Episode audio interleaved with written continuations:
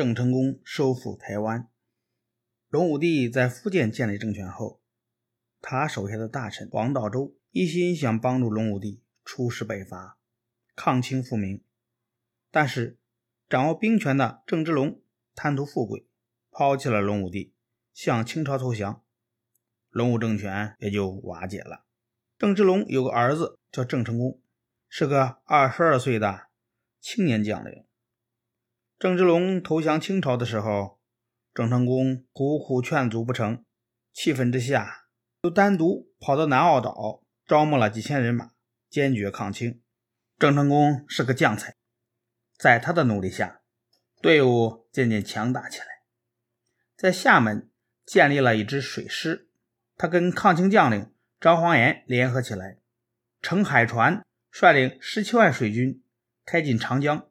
向南京进攻，一直打到南京城下。清军见硬拼不行，就用假投降的手段欺骗他。郑成功中了清军的计，最后打了败仗，又退回了厦门。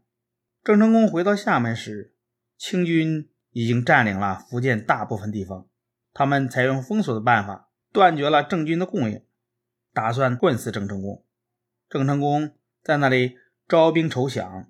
都遇到了困难，就决定向台湾发展。台湾自古以来就是我国的领土。明朝末年，欧洲的荷兰人趁明王朝腐败无能，霸占了台湾。郑成功少年时期曾经跟随他父亲到过台湾，亲眼看到台湾人民遭受的苦难。这一回，他决心赶走侵略军，又下令让他的将士。修造船只，积蓄粮草，准备渡海。正巧这时，有一个在荷兰军队里当过翻译的何廷斌赶到厦门见郑成功。他说：“台湾人民受侵略军欺侮压迫，早就想反抗了。只要大军一到，一定能够把荷兰人赶走。”何廷斌还送给郑成功一张台湾地图。把荷兰侵略军的军事布置都告诉了郑成功。郑成功有了这个可靠的情报，信心就更足了。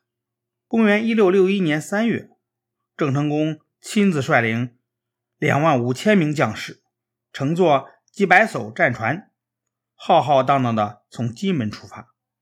他们冒着海浪，越过台湾海峡，在巢湖休整了几天，便直取台湾。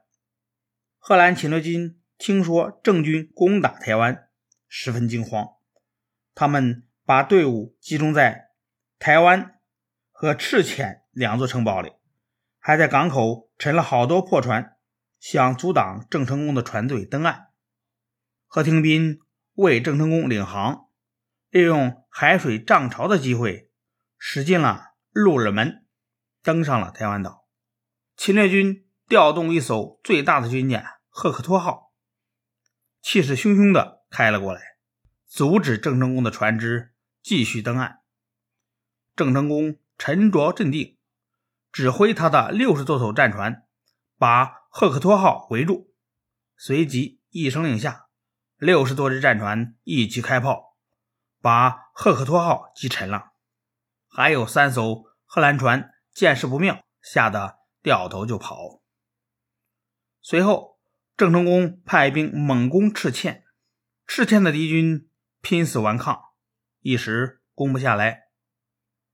有个当地人为郑军出主意说：“赤嵌城的水都是从城外高地流下来的，只要把水源切断，敌人就会不战自乱。”郑成功采用这个办法，没出三天，赤嵌的荷兰人就乖乖的出来投降了，盘踞。台湾城的侵略军企图顽抗，等待援军。郑成功采取长期围困的办法，逼他们投降。在围困八个月之后，郑成功下令向台湾城发起猛攻。荷兰侵略军走投无路，只得扯起白旗投降了。公元一六六二年初，侵略军头目被迫到郑成功的大营，在投降书上签了字。灰溜溜的离开了台湾。郑成功从荷兰侵略者手中收复了我国的宝岛台湾，成为我国历史上了不起的民族英雄。